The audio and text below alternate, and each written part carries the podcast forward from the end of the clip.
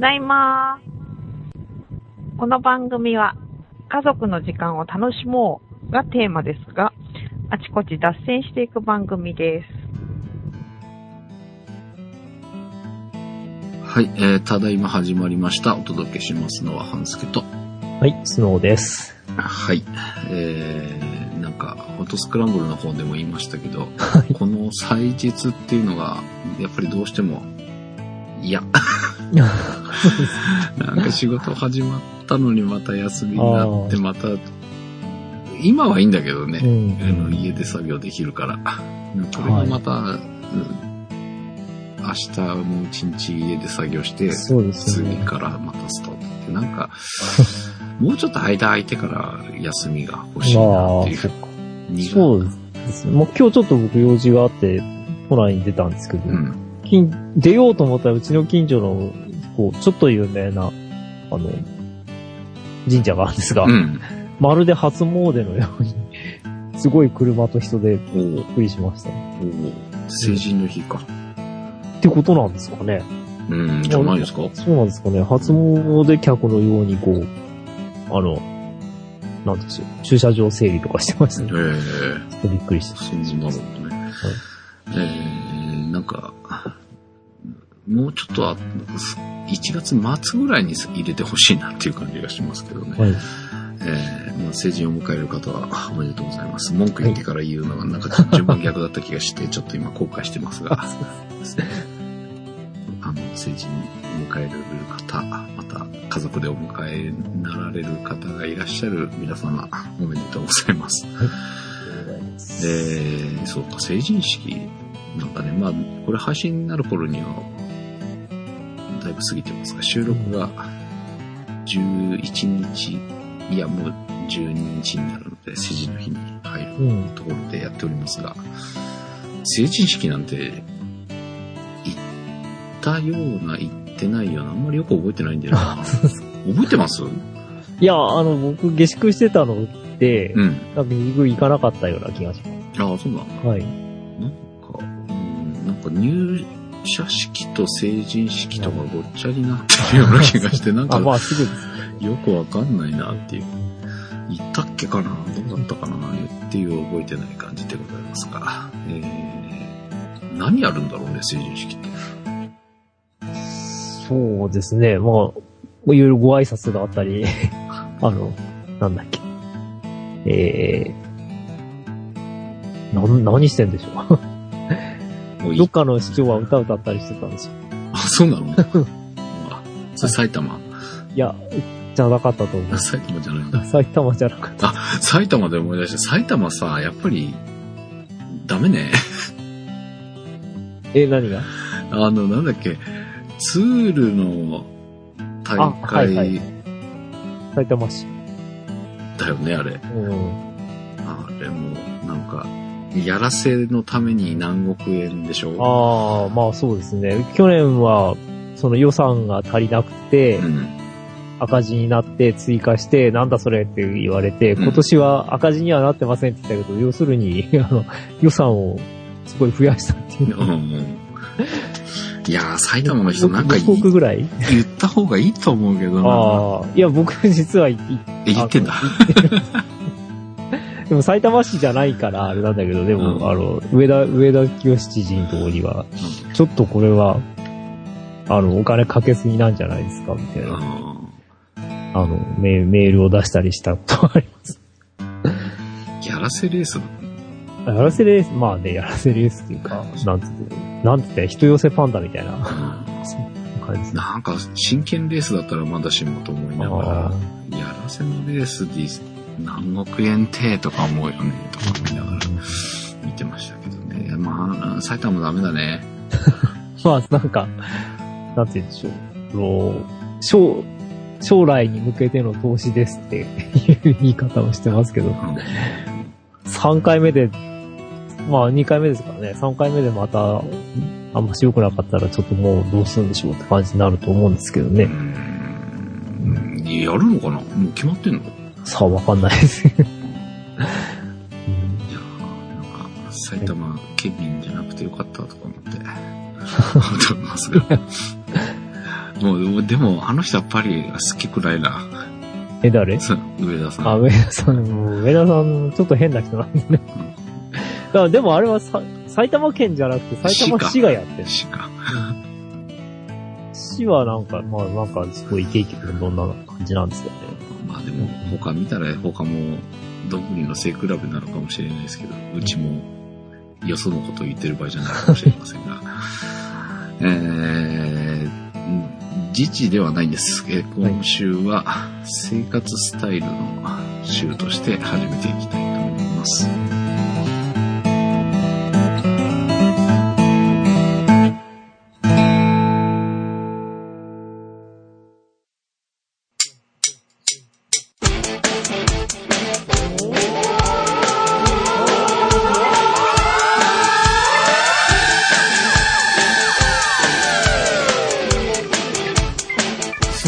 トスクランブルは毎週日曜配信日本の写真文化をぶっ飛ばせ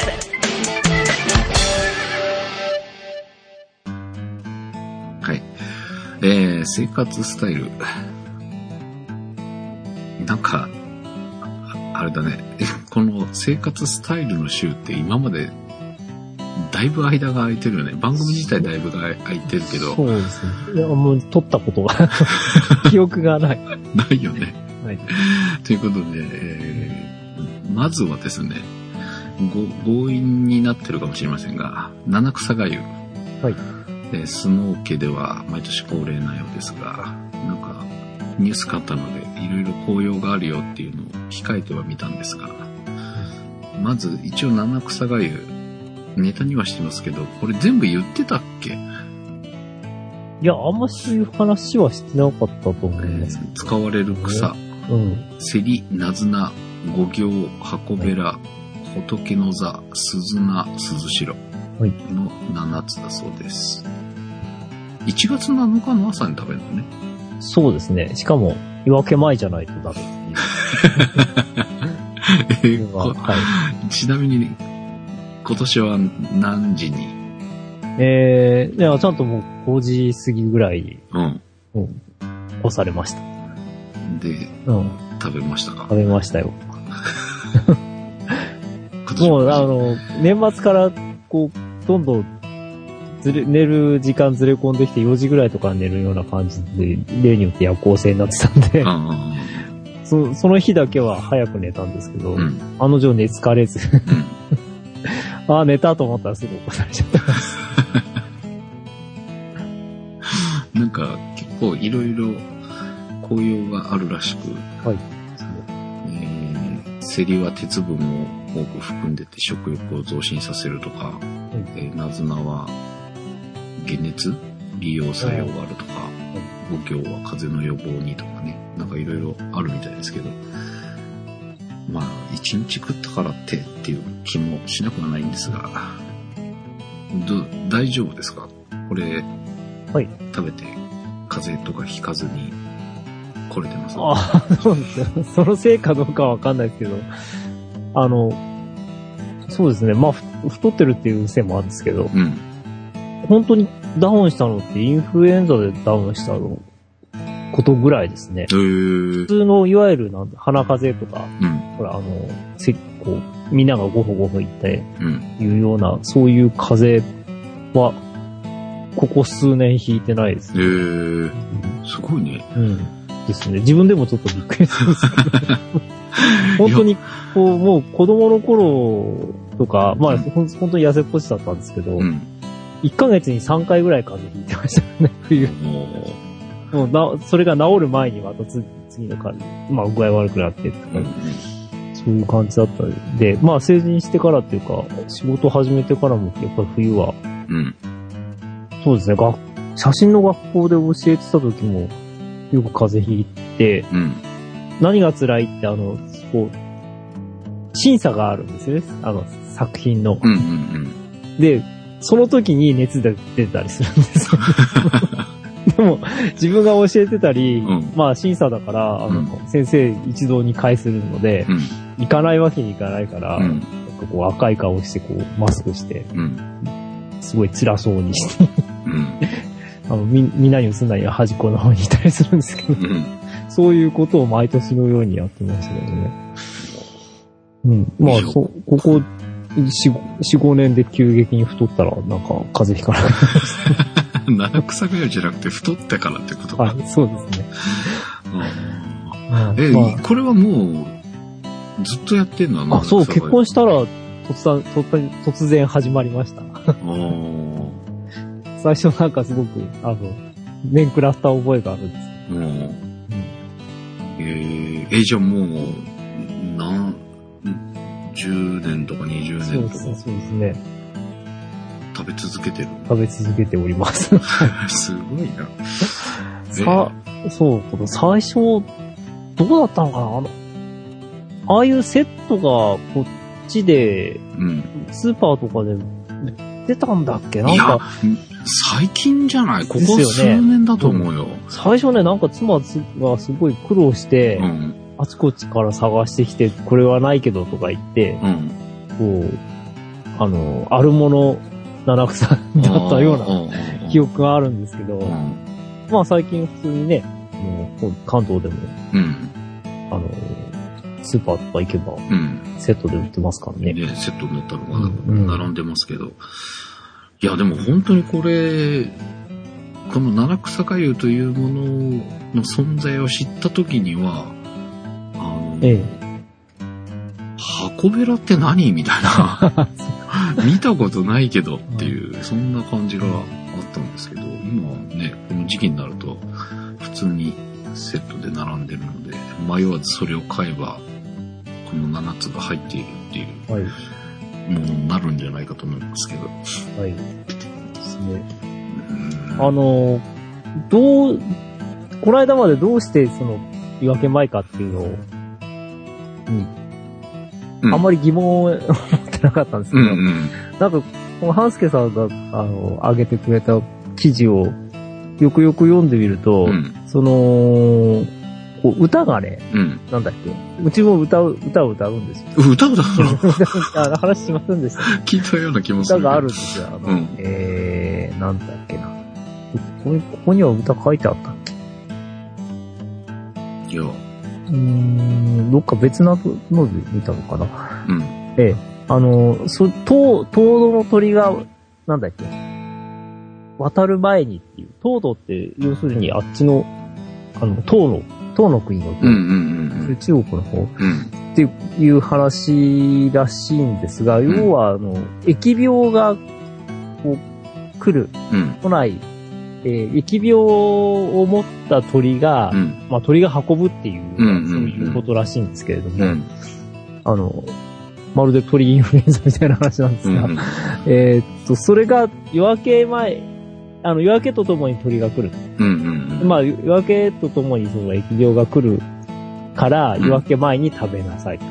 うん。ことらしいうんっていうのをちょっと調べていくのが分かりえましたで、で、あの、あの日の、えっ、と、7日のツイッターって朝からずっとトレンドに七草がゆってあったんですけど、えうん。夕方になってもずっとトレンドに七草がゆってうんうんうんあの、こう、人によってはさ、これから七草がゆく食べようって夜にかつぶやいてる人とか いて、あの、必ずしもな、その、夜明け前じゃなきゃいけないっていうのは、そんなにあれはないみたいです。あの、なんでしょう。習慣化されてないとううんいやその七草がゆをこの時期に食べるっていうのは、ええスノーさんに聞く前にも知ってはいたんだけど、その夜明け前に食うっていうのをスノーさんに聞いて初めて知ったぐらいだったんで、あ、そう。うん。いや、僕も、いや、僕も北海道のその実家の方では、うん。普通に朝ごはんに食べてましたね。みんな起きてから、日が上がってから。あ、でも朝ごはんだ。朝ごはんか。でも夕ごはんってことはなかったような気がする。うんそういうもんだね。そういうもん、もんらしいですね。はい。うん。あと、今度、なんだっけ。小豆がゆの日もあるんですよね。え、そんな日もあるの？小豆がゆの日っていうのもあって、うん。それはね、妻も知らないとは言ってたんだけど、なんか、最近なんて言うんでしょう。その、スーパーとかでそういう、あ、こう、いついつは小豆がゆですっていううん。宣伝があの、入ってたりして、へえ。食べる？とか言われて、え、食べるの？とか言って。また夜夜明けなのか。ちょっとそれが。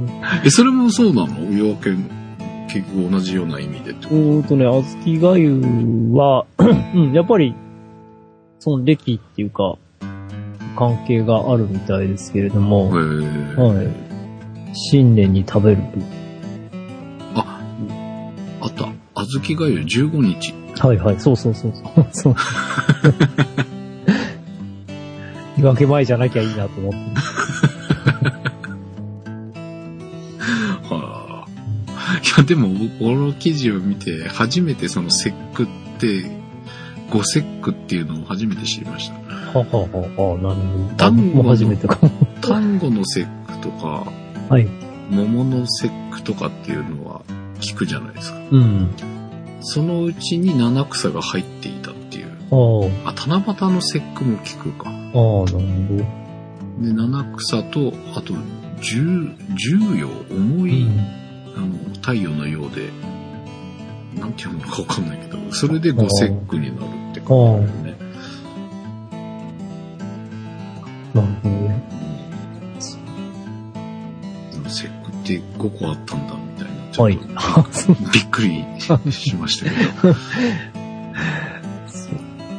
そうですね。まあ言われてみればそうですね。そんなことも知らんのかって笑われそうですが、知りませんでした。これで初めて知ったという。まあなんか単語の節句と七草の節句が同じグループに入ってるのがなんか変な感じがするけど。あの、本当は旧暦だから、うん。あの、ね、2月とかなんですよね、七草。当然な。もうも もしこのままだこのまま1月に七草集めようとしたら、その真冬だから、ああ、そっかそっか。まあ無理だっていう話があって、ああ、そういうことなのか。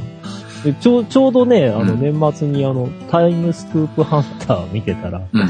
その、歴が新暦に変わった時の騒動が、うん。ちょうどそれで紹介されてまして、うん。なんか12月に、旧暦の12月に、あの、今から1月になるからって言って、うん。うん。歴強引に変えちゃったのうん。ですよね。うーん。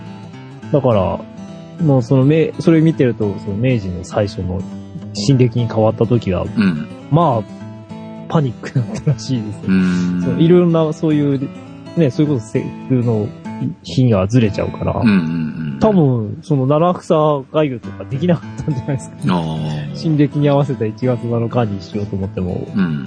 旧暦の12月だから、12月、うんうんこれから寒くなるっていうんうんだから、うんもう全然、そんなそんな材料はどこにもないみたい。なんことだったんじゃないでしょうかね。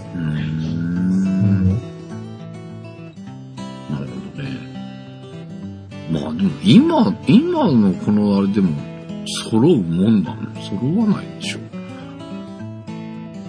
ああ、まあ自然であったら無理ですよね。だよあれね。みんなハウスものというか、うんうん。あったかいところで作って、でしょうね。うんまああのーこのふ冬に葉物を食べるっていうのに意味があるようなことのようですけどね。はいうん。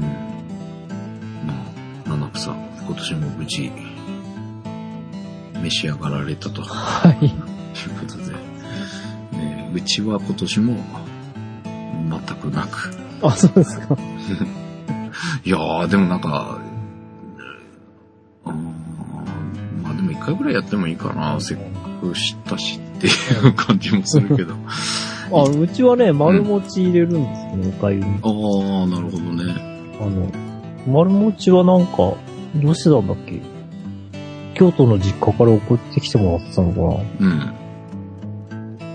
なんか丸餅じゃないとダメっていう話。それもまた。えー、スノー家は白味噌のあれっつったっけ？あ、そうですね。あ、やっぱそうなのんだ。の導入が。うん。じゃあ白餅、丸味噌、そうそう。大根、人参みたいな。はい。あうちは今回1日にしかしなかったので、あれなんですけど、うちは、かつおだしの醤油な感じなので、ほうほうほかみさんの実家だとその白味噌なんですう。よ。うん。こっちなんかでもやっぱあの甘い白味噌がなかなか手に入りづらいそう。ですね。いや、もう、なかなかないからいつも送ってもらってますよね。うん。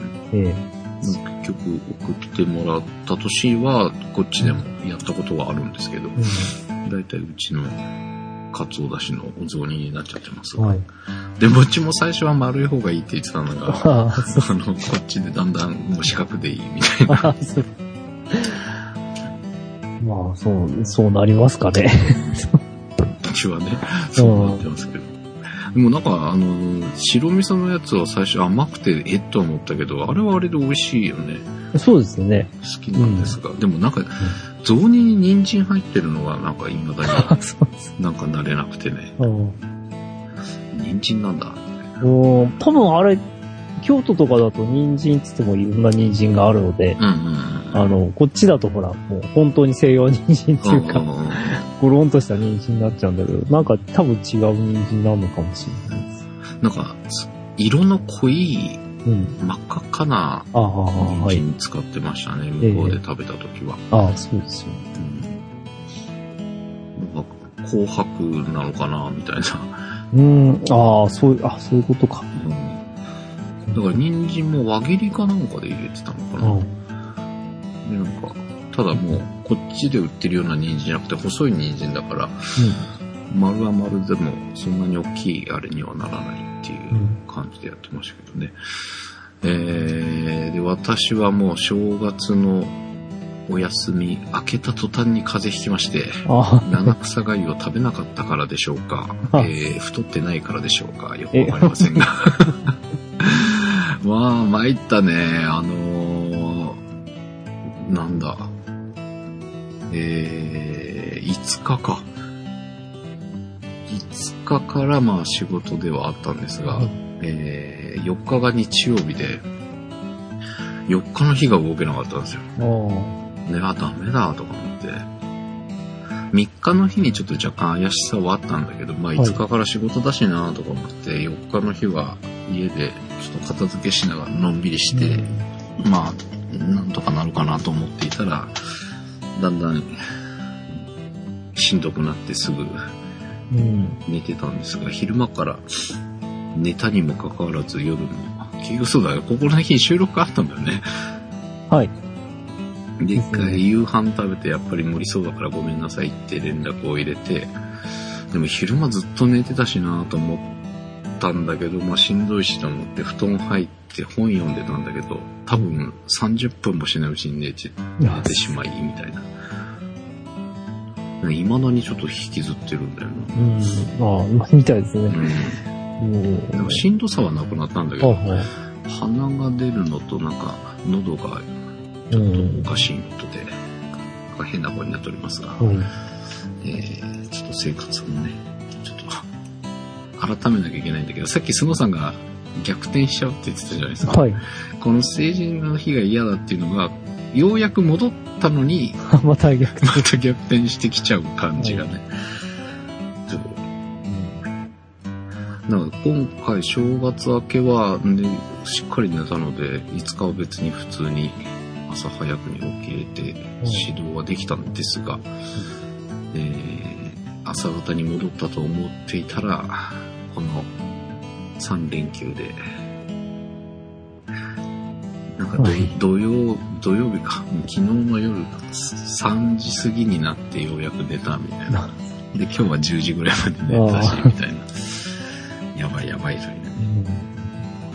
うん。で、また朝方に戻さなきゃいけないんですが、えー、あとは片付けかな未だに片付きません。はい。あ捨てられないもの選手権にもなんか出そうかなとか思いながらあでも今回頑張って結構捨ててるんですよ。あ、あ、そうですか。うん。なんか、ずっと毎年こんな感じで、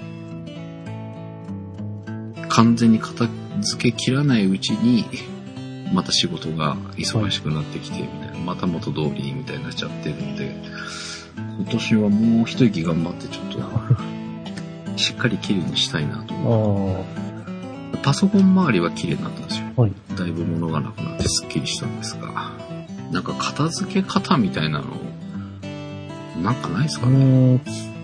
まあ今、本とかね、うん。あの、なんだっけ、断捨離とか、何断捨離？って。断捨離ってこう、なんか、まあ宗教用語らしいんですけど、うん。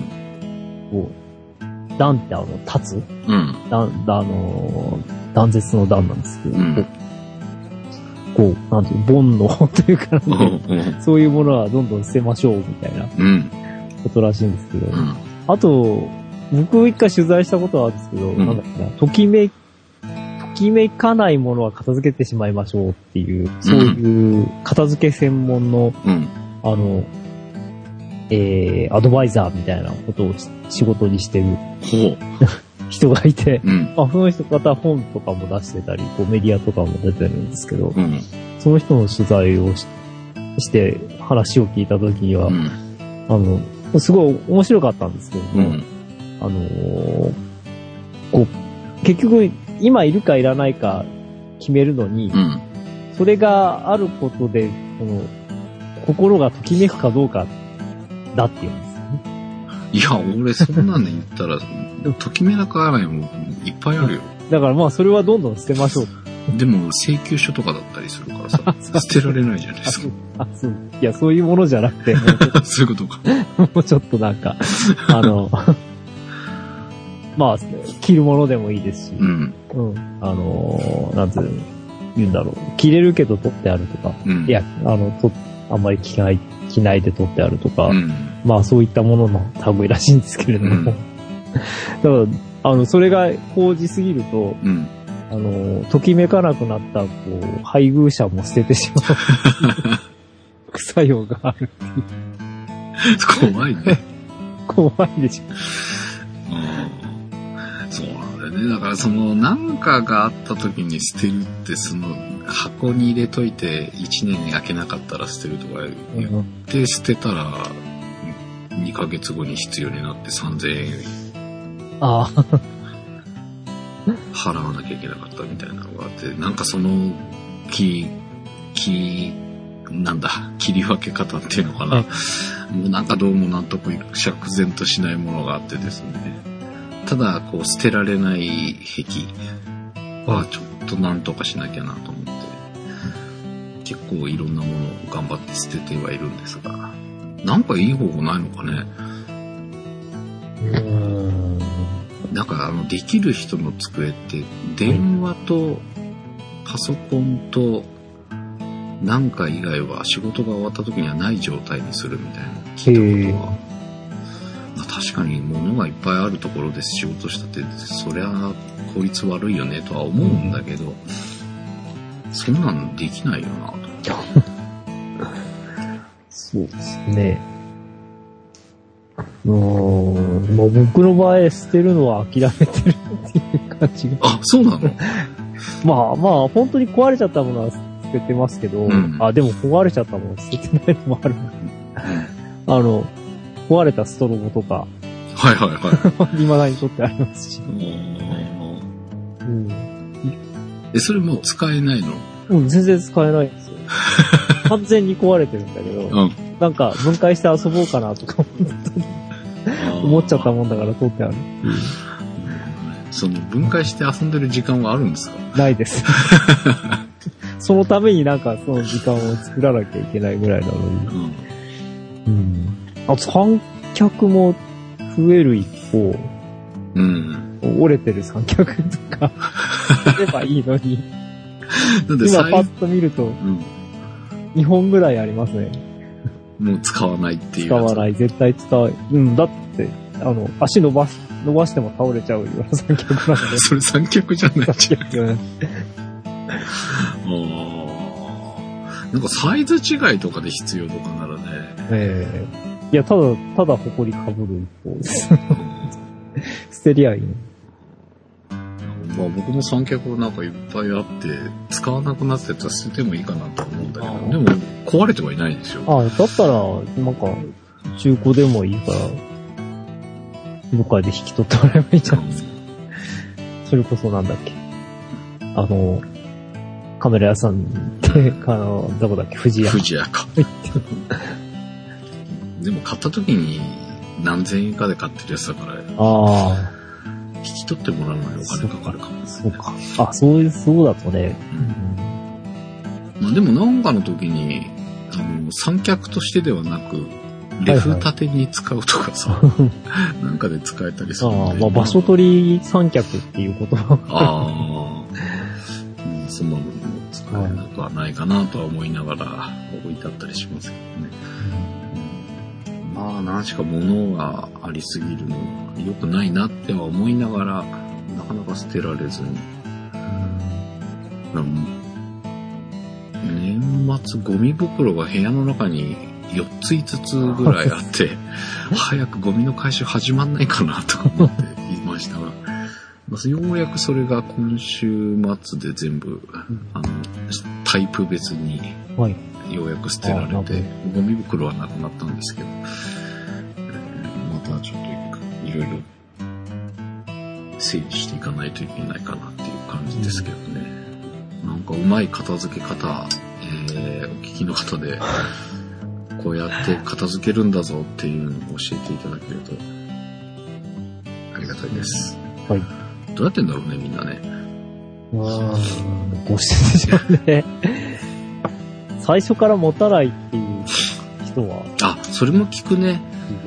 あの、ひ必要のないものは買わないとか。うん。まあ本とかもね、図書館だけで、うん。あまあ買ったらさっさと、うん。よ読んだらもうさっさと、まあ、あのなんだっけ、古本屋に持ってくとか、うん。そういう人もいるけど、まあ基本的に古本屋に行っちゃう人はダメですね。古本屋に本ないからって言ったら、うん。増える一方ですよね。ああ、そうかそうか。そういうことか。うん。いや、でも、ふ、うん、そうだ。古本屋で買った本をまた古本屋に持ってってやるうん。ことがあるんですけど、うん。あのー値段つきませんって言われて、まあそうだろうね。あ、じゃあ、いや、あの、値段つかなくてもいいですから、引き取ってくださいとかいううん。感じですかね。うん。でもなんか気がつくとまたこの本買ってるとかたまにあって、あ、この、この作家好きだとか思ってうん。買ってしまうんですけど、かうん買った後でよくあの、よ読み始めるとあれ読んだことある。なるほどね。まあ、でも、そうね、本も、本もいろいろ溜まってて、捨てるかどうしようか悩むものも結構あったりね、面白かったやつとか、ちょっと捨てられないなとか。まあ、それがいけないんだろうね。あとむ昔の、例えばフォトショップの仕様のあの、なんていうんですよ、こう、解説書みたいなうん。のとか、うん。4.0とかあります。あるある。古いバージョンの、ね。古いバージョン。ああ、あるある。捨てればいいのに、クラリスワークスの2.0とかあるやん。もうそれ、いらないでしょ、いそれは。らないんだけど、いらないんだけど、なんか、手に取ってしみじみと見てしまうと、あ、こんな機能あったのか、とか、そうね。また元に戻す。本もな、雑誌とか結構ね、捨てらんないのが、なんか思い入れがあったりとかすると捨てらんなかったりね。まあ、多分見ないと思うんだけど、Mac の本とかで自分が使ってた Mac が売り出される頃に、こう新製品として取り上げられてたやつとか、残ってたりすると、やっぱそれもこう片付けてる途中で見に行っちゃってね、うわ、懐かしいとか。また結局また元 戻してる元に積んでおいてしまう。うん。感じですか？片付けじゃなくて昔の雑誌を読んだだけみたいな。そう、この間あの、ジョン・レノン、なんだっけ、えー、ミュージアムのうん。入場券とかパンフレットが出てきて、あえ、これ、これは捨てられないだろうとか言って、また捨てられない。二度と、二度と手に入らないぞとか言って。あ。うん。まあそういうのはね、わかるんだけど。うーん。でも大変ですよ。うちの妻もなんか、学生時代に集めたうん映画のパンフレットとか、うん実家に置いてあるけど、うん。どうすんのこれっていうぐらいたくさんありますから、ね、あ実家にあるからいいんだけど、絶対家に持ってこないでね、とか言ってるんですよ。あ。ええ俺も、でも、映画のパンフレットは置いてあるな。ああ、そうですよね。うん。うん。なんか見たやつは、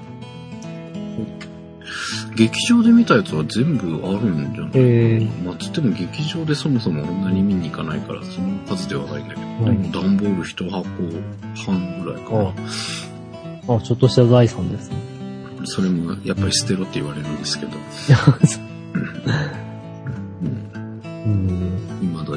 それは、あの、そうか。まああ、そういう、そういうのをうん専門で扱ってる古本屋さんとかありますもんね。あ、み、どっかで見たことあるな。神保町とか、水道橋とか。ありそうだね、ありそうだね。にありますよね。うん。それ持ってったらあれかな。うん。引き取ってくれるのかな。どうどうなんでしょうね。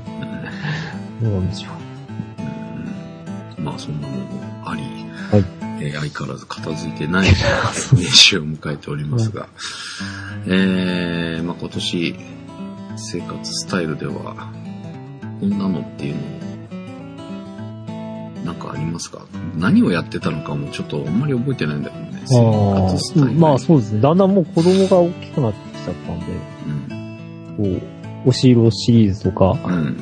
は今年はどうなんだろうって いう話ですけど。いや、俺、あの、この番組でも言ったかもしれないですけど、あの、タイガー見てて、いろんな城が舞台になってるじゃない？ええ、ええ、であの、金継のいた春日山城とかはあるのかなとかね。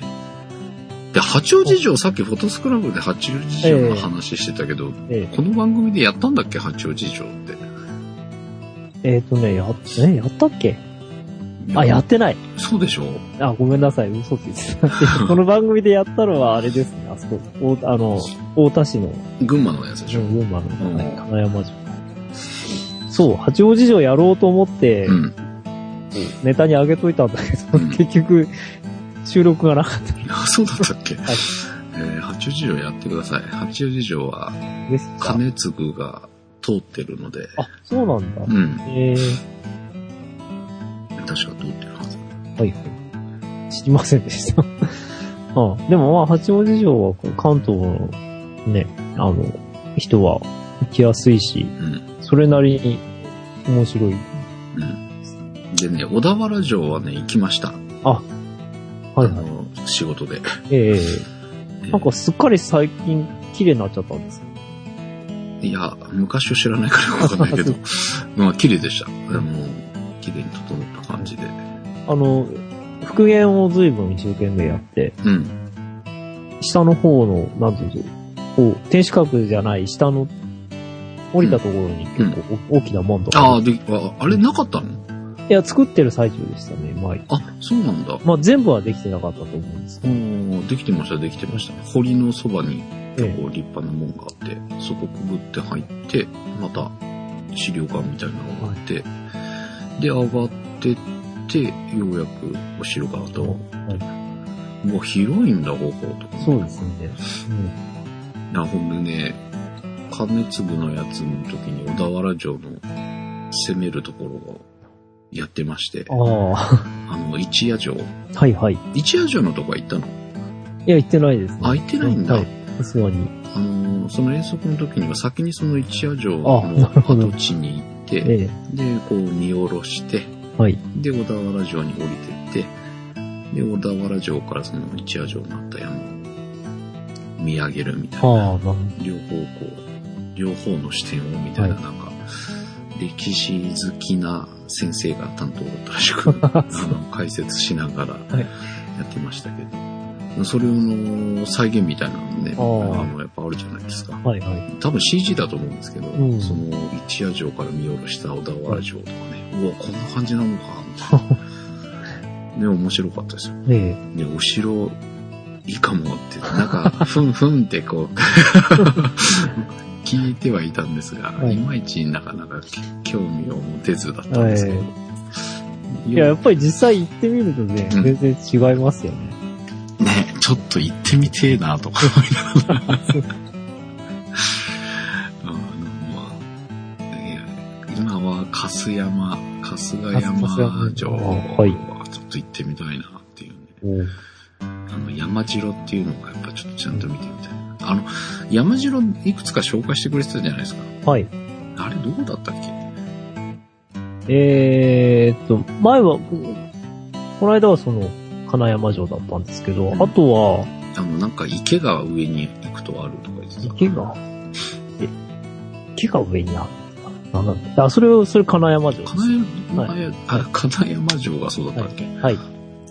あの、太田市にある。うんうんうんまああと、あと本当に山なのは、その織田信長の、んまあ、し城跡ですけれども、うんえー、なんだっけ？あの、も信長が作った琵琶湖の、琵琶琵琶湖のお城、え